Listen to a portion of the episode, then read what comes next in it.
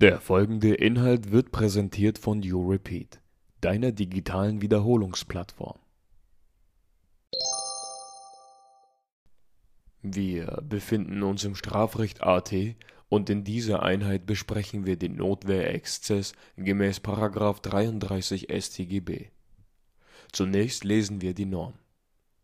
Überschreitet der Täter die Grenzen der Notwehr aus Verwirrung, Furcht oder Schrecken, so wird er nicht bestraft. Wir befinden uns zwar im Prüfungspunkt Schuld, aber hier müssen wir uns kurz die Rechtswidrigkeit anschauen. Unser Täter macht nämlich während einer Notwehrlage gemäß § 32 StGB eine Verteidigungshandlung, die so heftig ist, dass sie die Grenze der Notwehr überschreitet.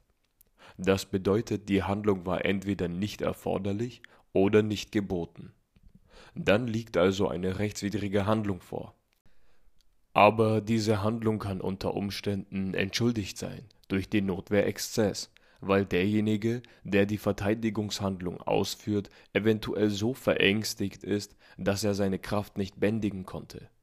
Er verdient daher in besonderem Maße Nachsicht.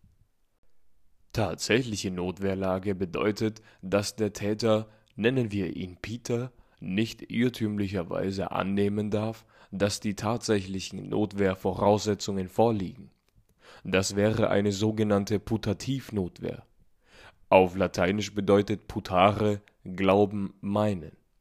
Die Putativnotwehr ist nach den Regeln des Erlaubnistatbestands Irrtums zu lösen. Hierfür ist § 17 StGB wichtig und wir verweisen an dieser Stelle auf unsere Einheit Schuld in der wir diese Norm besprechen.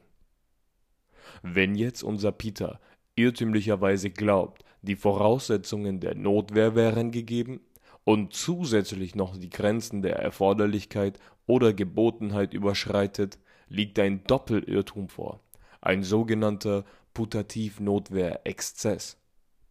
Die Anwendung des § 33 StGB ist strittig.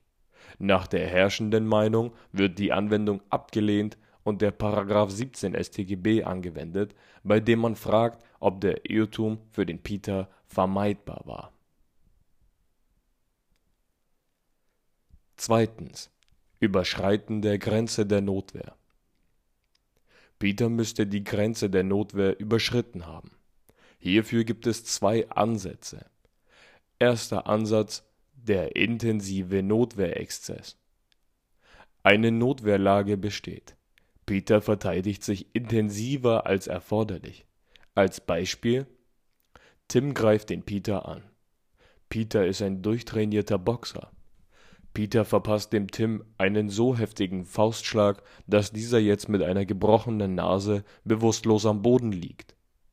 Die Grenze der Erforderlichkeit ist hierbei überschritten, weil Peter vorher auch seine Kraft androhen könnte nach der herrschenden Meinung ist der Peter gemäß § 32 StGB nicht gerechtfertigt, jedoch nach § 33 StGB entschuldigt.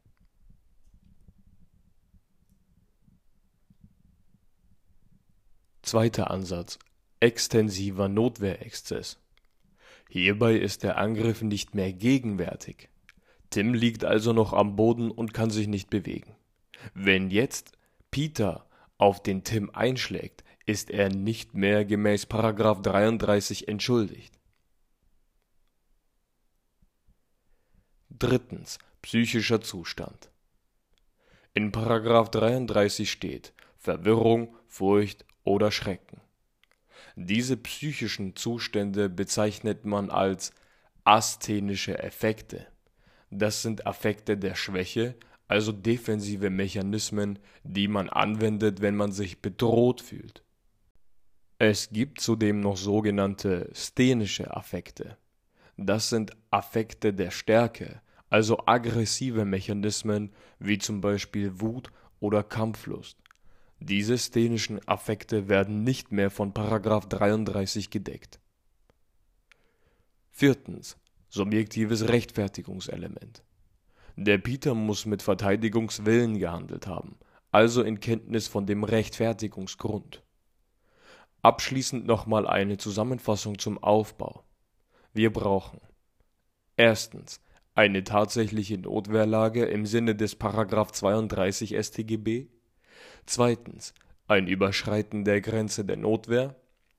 Hierbei unterscheidet man zwischen intensivem Notwehrexzess, bei dem die Erforderlichkeit überschritten wird, und dem extensiven Notwehrexzess, bei dem die Gegenwärtigkeit überschritten wird, was nach herrschender Meinung nicht mehr von § 33 StGB erfasst wird. Danach brauchen wir noch einen psychischen Zustand gemäß § 33 StGB. Darunter fallen die sogenannten asthenischen Affekte wie zum Beispiel Verwirrung, Angst oder Furcht, nicht die sogenannten sthenischen Affekte wie zum Beispiel Wut oder Kampfeslust. Als letztes brauchen wir ein subjektives Rechtfertigungselement.